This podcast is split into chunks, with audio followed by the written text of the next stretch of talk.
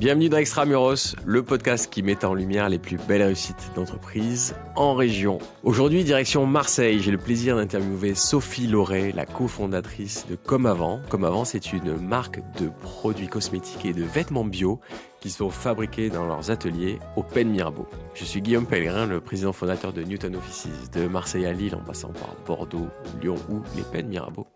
J'interroge des dirigeants pour comprendre avec vous les raisons de leur succès extramuros. Dans cet épisode, Sophie va nous expliquer comment elle a réussi à créer une marque familiale, une marque engagée dans un secteur très concurrentiel qui est la cosmétique et les produits d'hygiène corporelle. C'est parti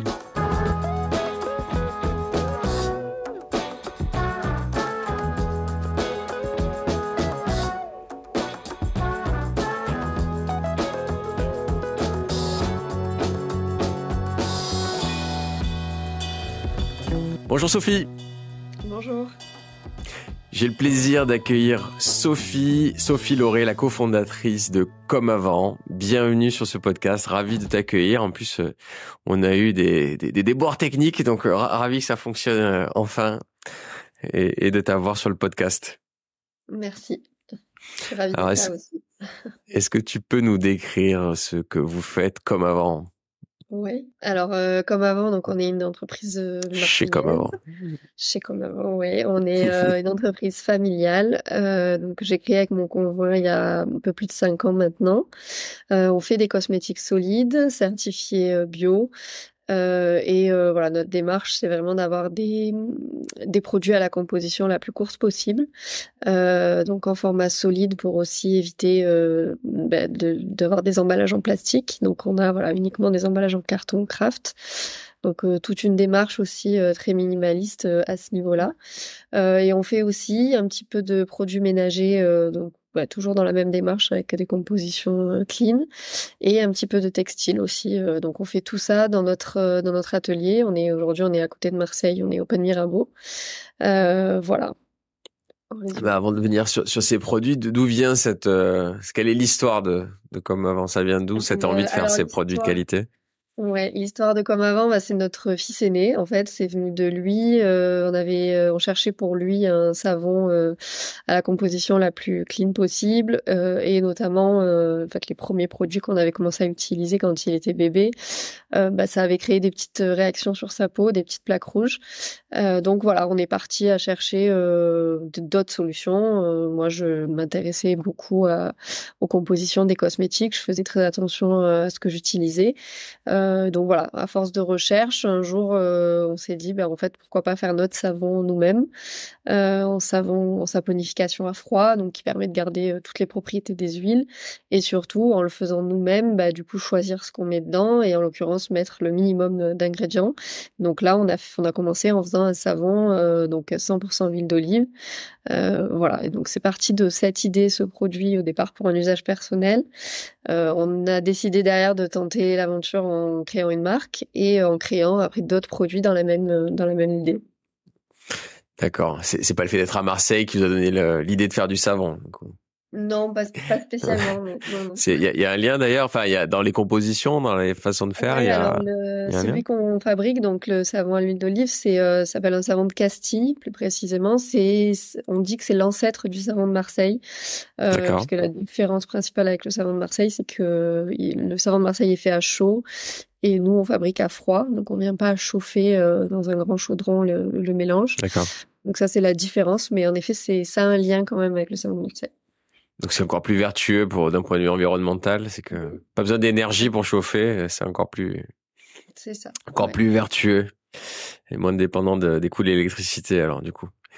Euh, du coup, euh, aujourd'hui, cette gamme, il y a quoi? Euh, Savon, il y, a quoi d'autre? Et qu'est-ce qu'on met là-dedans euh, pour, pour faire des bons euh, produits? Ouais, alors nous, il y a aujourd'hui, il y a du shampoing solide, déodorant solide, euh, du, j'ai dit shampoing, déodorant, pardon. Il y a de l'après-shampoing aussi, des maquillants. Euh, on fait aussi de la crème solaire solide, c'est plutôt euh, innovant en tout cas dans le, dans le, dans le domaine. Euh, un répulsif moustique. Euh, voilà, on fait pas mal encore d'autres petites choses. Et à chaque fois, ben, notre, on, a toujours le même cahier des charges. On se fixe donc entre 4 et 6 ingrédients aujourd'hui dans nos, dans nos produits. et on élimine tous les ingrédients controversés ou euh, bah, qui potentiellement euh, ont aussi un impact euh, sur l'environnement au moment de la fabrication. voilà, ça veut dire par exemple dans notre shampoing solide, on a choisi un tensioactif qui s'appelle du SCG, qui permet d'être certifié bio parce qu'il est il est clean, voilà, de sa fabrication à son impact sur la, la santé. Et à l'inverse, dans beaucoup de shampoings solides sur le marché aujourd'hui, on retrouve du SCI, euh, qui lui est un tensioactif qui est doux, euh, qui est pas irritant, mais qui, euh, lors de son procédé de fabrication, euh, entraîne euh, une pollution, en tout cas, voilà, et pas et pas sans impact sur l'environnement. Et donc, par exemple, n'est pas accepté dans les dans les chartes bio. Euh, voilà, donc en tout cas, nous, notre cahier des charges dans tous les produits qu'on fabrique, c'est euh, bah, de forcément coller à la charte bio, euh, mais aussi voilà de regarder en détail chaque ingrédient qu'on utilise, son impact, son origine, etc. D'accord. Donc SCI, SCG, c'est quoi? C'est des trucs euh, naturels quand même? Parce que ça a pas l'air beaucoup plus naturel que les vieux trucs qui étaient dans les chambres. ouais, ouais. Alors c'est bah, c'est des tensioactifs, euh, donc c'est une base une base lavante. Alors c'est d'origine naturelle, mais c'est pas c'est pas naturel, ça pousse pas dans la mmh nature. C'est voilà, c'est fait à partir de, en l'occurrence les deux sont faits à partir d'huile de coco, euh, qui qu'on vient retravailler. Et euh, mais mmh. voilà, après la question c'est justement ce procédé. Euh, voilà, il y a ce qu'on appelle la chimie verte euh, qui va permettre bah, d'avoir une action, euh, une transformation chimique d'un ingrédient, mais en respectant bah, certains cahiers des charges et en n'impliquant pas notamment bah, dans le SCI, dans sa fabrication, il y a de l'oxyde d'éthylène qui est impliqué, donc c'est un ingrédient qui est interdit, en tout cas qu'on ne peut pas utiliser euh, pur, mais, euh, mais du coup voilà, qui est impliqué dans cette fabrication, et donc ça voilà, ça pose des questions. Euh, donc nous on n'utilise que des ingrédients d'origine naturelle, euh, mais euh, ça, ça on ne s'interdit pas par contre d'utiliser des ingrédients chimiquement transformés sous réserve que c'est respecté justement certains cahiers des charges et que on soit dans l'univers de ce qu'on appelle la chimie verte. D'accord. Qui fixe ces normes justement de ce qui est interdit, pas interdit, dosé ou pas? Alors il y a différentes euh, différentes normes, mais euh, il y a les normes européennes d'un côté, euh, bon les normes françaises, mais qui en général sont quand même assez proches des normes européennes. ça c'est d'un point de vue réglementaire, et après il y a les normes du cahier des charges, donc le label nous auquel on, on, on adhère, en tout cas celui pour lequel on, on a, lequel on a choisi pour nos produits s'appelle Cosmos. Euh, donc ça, c'est un label européen qui a en fait centralisé justement plusieurs labels, euh, un label anglais, allemand, français, qui se sont réunis pour créer justement quelque chose d'uniforme au niveau européen. Euh, voilà, donc là, c'est un, c'est une commission. En tout cas, voilà, c'est c'est c'est au niveau de Cosmos qui fixe certaines certaines règles avec ce qui est autorisé ou pas dans leur dans leur charte. D'accord, mais c'est un label européen qui s'est créé euh, en plus des, des, normes euh, légales de, de l'Union européenne alors. Oui. Ok, compris. Et donc tout ça, c'est fait à côté de Marseille, dans vos labos, c'est ça? C'est comme ça que vous l'appelez? C'est ça, on fait tout dans notre atelier. Euh, ouais, on parle d'atelier. Euh, on fait tout ça dans notre atelier. Donc, on a monté euh, presque de, de, A à Z au démarrage, et donc en respectant ce qu'on appelle les bonnes bonnes pratiques de fabrication, les BPF. donc voilà, beaucoup de procédures à respecter quand on veut fabriquer des cosmétiques. C'est pas voilà, c'est pas simple, mais mais voilà, c'est quelque chose qu'on a souhaité nous depuis le début faire nous-mêmes, garder en interne. Euh, bah, pour avoir euh, une totale gestion de ce qui est fait. Euh, voilà, ça implique aussi des choses dans, dans la production, ça nous permet aussi d'améliorer des choses facilement. voilà, c'est vraiment quelque chose d'important pour nous. Et juste pour visualiser, du coup, c'est combien de mètres carrés, combien de personnes pour, pour créer tout ça?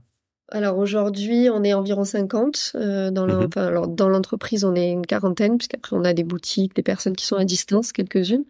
qu'on est en tout dans l'effectif, on est 50 et euh, là l'atelier, enfin le local dans lequel on est, il y a 1200 mètres carrés, euh, dont environ 800 mètres carrés d'atelier, enfin 600 mètres carrés d'atelier avec la partie stockage aussi. Ouais, très bien. Et, et, après la distribution, euh, tu as parlé de boutique. C'est euh, on vous trouve Alors on a, ouais, on a, nous on a ouvert des boutiques. Euh, la première à Marseille, qu'on a ouvert en 2019, et on en a ouvert aussi une à Paris et à Toulouse. Euh, donc aujourd'hui, on a ces trois boutiques plus une petite boutique ici aussi euh, à côté de l'atelier. Mmh. Euh, et on a aussi des revendeurs euh, bah, partout en France. On a, on est chez La Vie Claire, Naturalia, euh, et après on est chez dans des pharmacies, des épiceries bio, des indépendants. voilà, en tout, on a environ 2000 points de vente aujourd'hui. Et après, on vend aussi sur notre site internet qui reste notre notre canal principal de vente. D'accord. Donc la, la principale se fait là-dessus. Et donc avec... Euh, vous arrivez à avoir des transporteurs green aussi, du coup?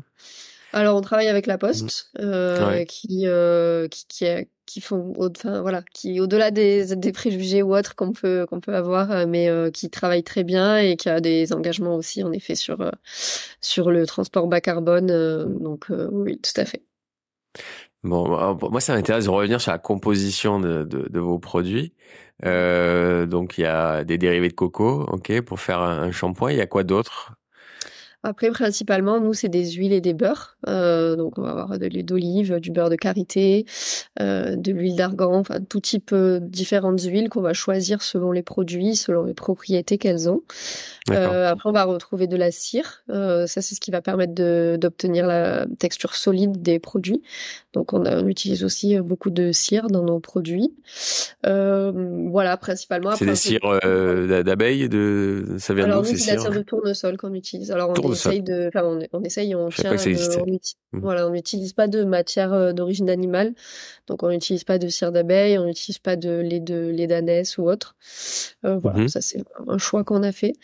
Euh, mais euh, voilà, donc ouais, cire de tournesol et après on a aussi des argiles, euh, donc argile blanche, argile rouge, c'est aussi des matières voilà, d'origine naturelle et que qu'on utilise, qui ont des propriétés et donc globalement, le type de, de matière qu'on utilise, c'est ça. Alors souvent pour faire le plus green possible, il faut faire, le plus local possible. Donc là, j'entends que c'est pas possible finalement. Alors nous, euh, on n'a pas fait ce, c'est pas le dans notre cahier des charges, c'est pas le premier, le mmh. haut de la liste. C'est pas d'avoir du, du local parce qu'en effet, on s'est rendu compte que c'était pas possible ou en tout cas mmh. c'était très compliqué. Euh, voilà, le beurre de karité pour nous c'est un ingrédient euh, génial, incontournable, sauf que voilà on le trouvera jamais en France, en tout cas pas pour le moment. Ouais, bon, ça serait pas forcément bon signe. Ouais. Voilà, pas une bonne nouvelle. Euh, donc on a fait ce choix de se dire voilà, nous on essaye d'avoir des compositions très courtes, euh, mais du coup bah, on va chercher le meilleur ingrédient euh, à chaque fois dans nos produits. Donc on a une crème solide au beurre de karité. voilà, c'est un, un, un best-seller et c'est un produit qui est génial. Et, et, du coup voilà, on regrette pas d'avoir choisi le beurre de karité dans ce produit, mais en effet ça implique de s'approvisionner en dehors de la France. donc voilà, c'est un c'est un équilibre qu'on essaye de trouver entre bah, le meilleur ingrédient, mais euh, bah, quand on peut ou quand il y a une alternative qu'on peut trouver en local, mmh. et eh ben on l'a on l'a choisi. Donc voilà, on a d'autres produits euh, sur lesquels euh, l'ingrédient principal ou au moins deux ingrédients sur sur les quatre viennent de France. donc voilà, cette démarche on, on l'a, mais on l'a pas dans notre cahier des charges. C'est pas le premier critère en effet quand on choisit une matière on avait fait un, un podcast euh, notamment avec Fago qui qui qui, bah, qui fait des, des, vêtements, des chaussures et autres, qui, qui nous disait que lui, d'un point de vue environnemental, il préférait en effet traiter la matière première là où elle est. Et donc le coton euh, là où il pousse, le caoutchouc là où il pousse, euh, et le faire transporter par le, le mode de transport le plus green possible. Ouais. Donc ça, ça rejoint, voilà, après, ce que vous dites. Il n'y a pas de, il y a pas de solution euh, parfaite. En fait, c'est ça qu'il faut aussi avoir en tête. C'est euh, le, mm. meilleur compromis entre entre tout, en prenant en compte tous les éléments, quoi. Ouais, là aussi, ça me fait penser à Greenwiz. Euh, je crois qu'il y a une formule qui disait engagé mais pas parfait. Enfin, en gros, on, fait le max, mais mais on sait très bien que c'est pas parfait. Donc arrêtez de nous le remettre dans les dents dès, dès qu'on fait un truc qui, qui semble pas parfait. Voilà on, fait ce qu'on peut et c'est pas mal. Euh, pour les vêtements, euh, du coup, ça se passe comment pour vous? Euh, bah alors les vêtements donc aussi fait ici. Alors nous on a vraiment une petite, à la fois une petite gamme courte et on fait des petites productions. voilà, ça reste quelque chose qui est très à côté de notre activité principale, mais qui était important pour nous, voilà, d'avoir un peu un pied là-dedans, à la fois pour nous, pour notre intérêt personnel de savoir comment ça se passe dans l'univers du textile, mais aussi, voilà, c'est une manière de sensibiliser nos clients et on voit que, voilà, souvent ils ils voient ce qu'on fait, ça, ils posent des questions, ça les intéresse, ils, essayent de comprendre pourquoi est-ce qu'on est-ce qu'on fait ça, comment on fait euh, comment on fait les vêtements, etc. Donc euh, voilà, et donc on a choisi. Alors au début, on a travaillé avec du lin français, euh, qu'on on propose donc un t-shirt en lin français, et on propose aussi euh, des vêtements en coton bio. Euh, donc là, nous, on a choisi la certification GOTS, qui est l'équivalent du bio dans le textile et qui est la plus la plus rigoureuse, parce qu'elle va regarder en fait toute la chaîne de production du, du vêtement, donc du, du, départ du tissu jusqu'à la, la fin. Elle va regarder euh, toutes les étapes si euh, les conditions de travail euh, sont, sont, sont, respectées dans de bonnes, enfin voilà, si c'est fait dans des bonnes conditions de travail. et, voilà, elle va vraiment vérifier toutes les étapes à la fois sur la qualité du tissu, son origine biologique, mais aussi sur sur toute la partie humaine. donc c'est aussi ce qui est intéressant parce que c'est un la problématique euh, principale dans le dans l'univers du textile. Euh, voilà. Donc euh, pour pour ça, donc aujourd'hui on a des t-shirts, des sweats, un short pour femmes aussi, et voilà on fait des petites productions à la demande. On fait pas, voilà, on a, une collection par semaine. Non, c'était pas les vêtements enfants pour faire le, pendant de, de, la cosméto pour ton fils? C'est ça, vous avez fait plus étendu que ça sur la gamme. Oui, oui, non, là, oui, oui, c'est plus, c'est pour toute la famille, euh, mais euh, mais oui, oui, c'est l'idée d'avoir des basiques, donc euh, c'est des t-shirts qui tiennent longtemps. Hmm. Voilà, qui vont tenir longtemps et qu'on peut porter trois fois dans la semaine avec différentes tenues. et voilà, c'était un peu cette idée-là. Bon. Alors maintenant, je suis curieux parce que shampoing solide, je vois, je, même plus que voir, j'utilise. Vous voyez que j'ai pas pas une grosse tignasse à, nettoyer, donc je suis content. Et en effet, je suis content de pas avoir des des, des, bouteilles que je jette euh, euh, de temps en temps, euh, que trie avec les poubelles qui passent en plus de temps en temps. quand ils veulent venir faire le tri ou pas, ils viennent. Mais bon, ça décourage pas, on continue à trier. Donc ça, ça je vois bien. Pour ceux qui n'ont pas utilisé, je encourage. Moi, je vois pas. À la fin, je vois pas trop de différence avec euh, un shampoing classique historique euh, liquide qui sort d'une bouteille en plastique. Déo, tu nous racontes parce que Déo, j'ai pas, ouais, je, je, visualise à peu près parce que je, je mets, là aussi c'est plutôt du solide, mais comment ça marche? T'as as une sorte de savon dans la main qui... Alors c'est un stick. je pas... Euh. On pas là sous la main, mais c'est un petit stick hmm. en, en, carton. Euh, donc dedans il y a un produit qui a une texture euh, légèrement, euh, légèrement crémeuse, et donc l'idée c'est de pousser le, pousser par dessous. donc c'est un stick qu'on mm-hmm. pousser, et, et on applique sur les aisselles voilà, comme un, un peu comme un roll-on, ça se rapproche de l'utilisation d'un roll-on, euh, mais euh, mais c'est un peu, du coup, c'est pas, c'est moins crémeux, c'est plus solide au niveau de la texture. Euh, voilà, ça dure assez longtemps. C'est un des retours qu'on a qu'on a pas mal. Euh, ah, ok. 50 grammes, et des gens qui le gardent plus de 6 mois, donc c'est pas mal. et et ils le mettent à quelle fréquence Ah ouais, bah ça, on leur demande bien quotidiennement, mais on n'est pas là pour vérifier. Ah ouais, c'est sûr. Mais, euh, mais voilà, non, on a des bons retours. Alors après, nous, un des, un des sujets sur euh, la composition des déodorants, c'était de ne pas utiliser de bicarbonate de soude, parce que mm-hmm. sur le sujet des ingrédients, le bicarbonate de soude, c'est naturel, c'est pas dangereux. Ouais. Il n'y a pas de problème en soi, mais euh, c'est une matière qui peut être irritante et donc euh, pas mal de gens aujourd'hui euh, font des réactions au bicarbonate de soude. voilà, donc c'est un autre critère qu'on prend en compte aussi quand on fait nos produits, ce qu'on essaye, voilà, même si la matière elle est clean, même si elle est française, même si elle est bio, etc.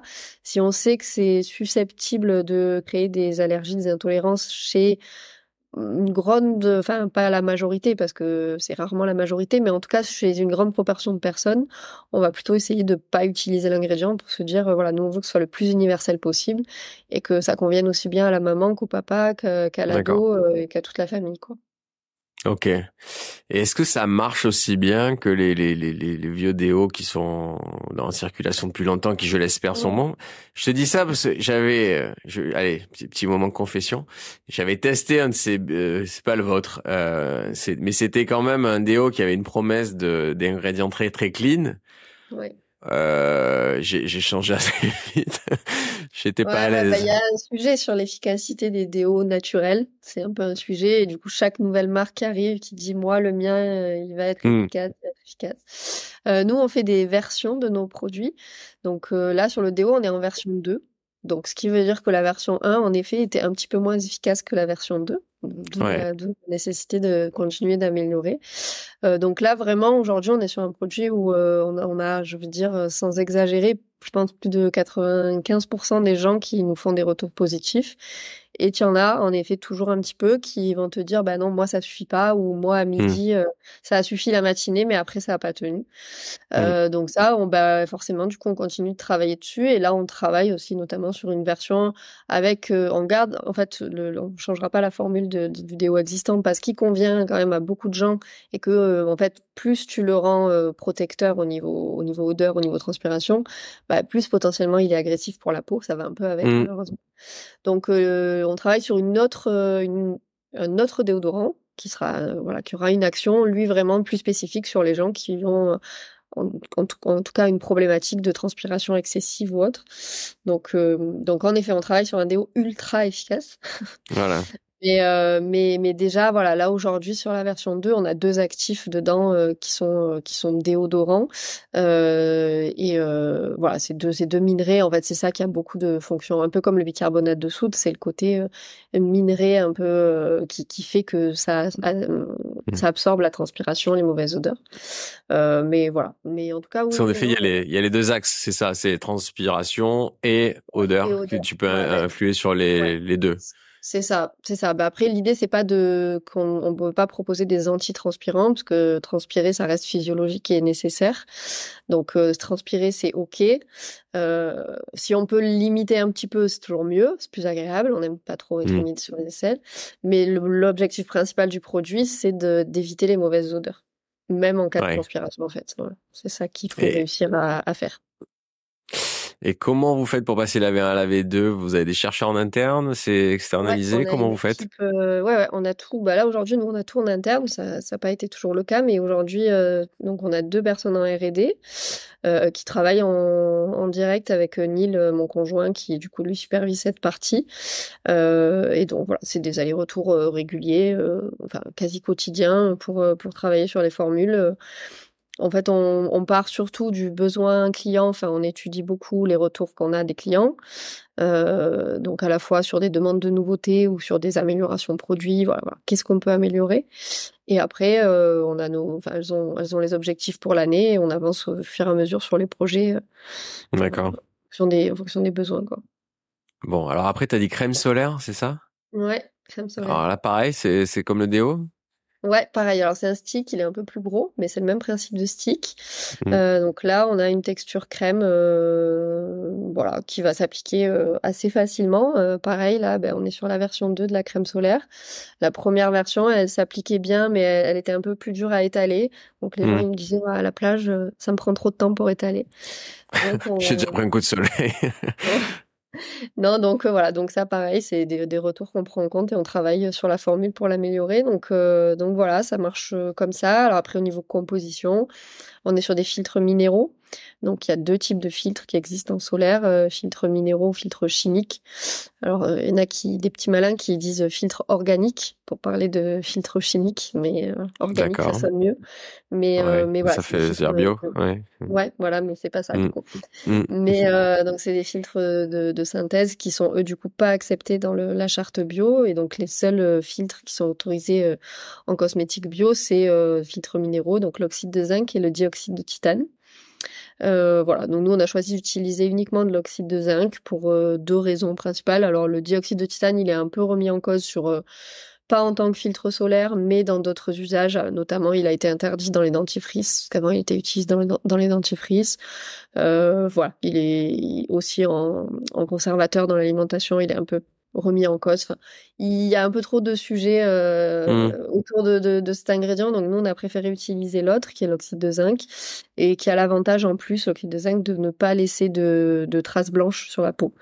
Euh, ce qui est un peu le reproche parfois ouais. qu'il y, a eu, qu y a eu pendant longtemps ouais. sur les crèmes solaires bio, c'est que ça faisait euh, devenir tout blanc. Donc euh, du coup, nous on n'a pas ces, ces problèmes-là avec notre crème et c'est cool. Ah ouais, ouais, ouais. J'ai des images de, de tout, d'enfant tout blanc au ski quand ta, ta, mère te met de la crème partout euh, avant de sortir. Euh, donc ça, c'est, on a fait le tour de, de, de vos produits euh, cosméto, hein, c'est ça? Ouais, bon, oui, on, a, vu la plupart. Ouais. Ouais, pas mal. Pas mal. Il reste quoi à faire dans que vous n'avez pas encore fait Des crèmes hydratantes, des trucs comme ça? Ben, On a la crème. C'est dans les plans euh, On a des petites choses, mais, euh, mais on a quand même là couvert euh, l'essentiel des besoins, je pense. Ouais. Et pour l'emballage, donc là, c'est pareil, c'est quoi? C'est du local, du, du, du, biodégradable voilà. Ouais, ouais, ouais. Alors, on est la plupart de nos fournisseurs, ouais, c'est de la fabrication française. on est sur du carton, du recyclable, bien sûr. Mmh. Alors, biodégradable, c'est toujours compliqué ce terme, parce que si tu veux annoncer que ton packaging est biodégradable, il faut que tu l'aies mis en condition, etc., que tu fais un test particulier qui coûte cher, donc euh, que pas grand monde ne, fait, ni même le fabricant, et du coup, euh, et, nous on le fait pas. Mais, euh, mais sur le principe, voilà, un, morceau de carton avec une encre qui est une encre. Mmh.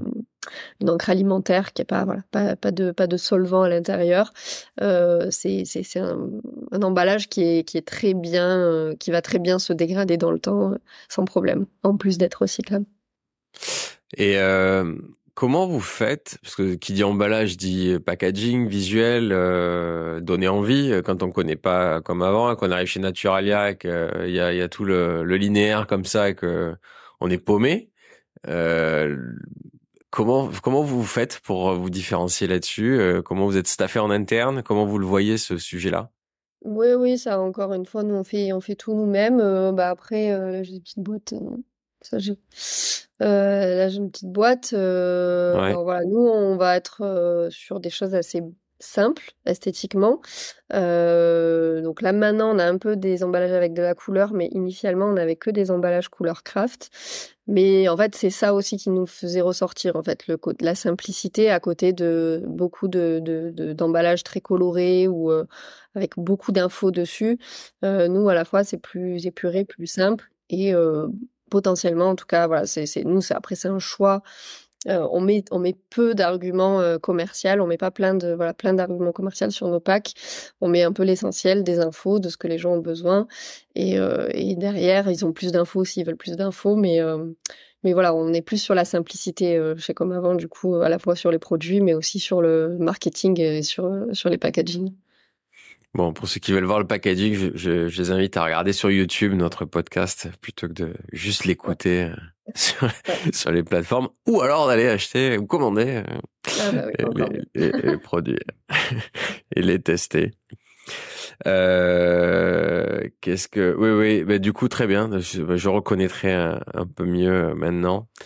Merci d'avoir écouté la première partie de cet échange. Pendant que vous changez d'épisode, nous vous serions très reconnaissants avec toute l'équipe d'Extramuros de nous mettre une note 5 étoiles.